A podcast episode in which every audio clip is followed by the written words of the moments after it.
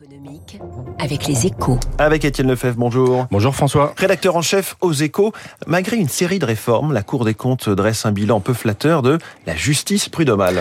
Trop lente, trop conflictuelle et toujours aussi encombrée, telle est la conclusion des magistrats financiers qui appellent à mener un plan de redressement. Et c'est assez paradoxal, car du côté des chefs d'entreprise, on ne parle plus guère des prud'hommes depuis la réforme Macron, qui a plafonné les indemnités en cas de licenciement, ce que l'on confirme au sein du patronat. Pour les la crainte des prud'hommes, certains parlaient de loterie, ce n'est plus un frein à l'embauche.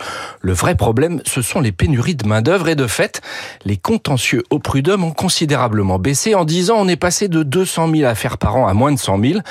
Pour autant, et c'est ce que pointe la Cour, les délais sont toujours aussi longs. Ils ont même augmenté à 16 mois en moyenne, 25 mois en cas d'appel, ce qui reste le cas pour 60% des affaires, malgré les mesures prises pour favoriser les conciliations. Pourquoi cette justice fonctionne-t-elle aussi mal? Alors les problèmes sont identifiés depuis longtemps. Il y a trop de conseils de prud'homme, 211 précisément, dont certains ont très peu d'activité, et il y a beaucoup d'absentéisme des conseillers qui sont faiblement indemnisés.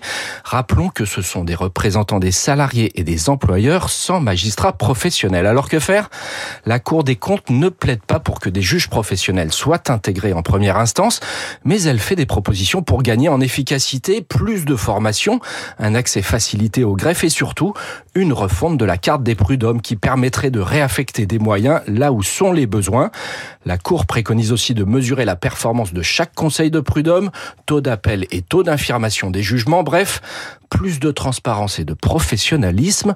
On n'en a donc pas fini avec les réformes des prud'hommes. Merci Étienne Lefebvre. La une de votre journal Les Échos ce matin sur une facture à 50 milliards, celle pour l'industrie française de sa décarbonation. Il est 7h13, décarbonation, c'est quasiment le, le sous-titre euh, cette année du Salon du Bourget. Cette semaine, ça se passe chez notre star de l'écho, le PDG d'ADP, Augustin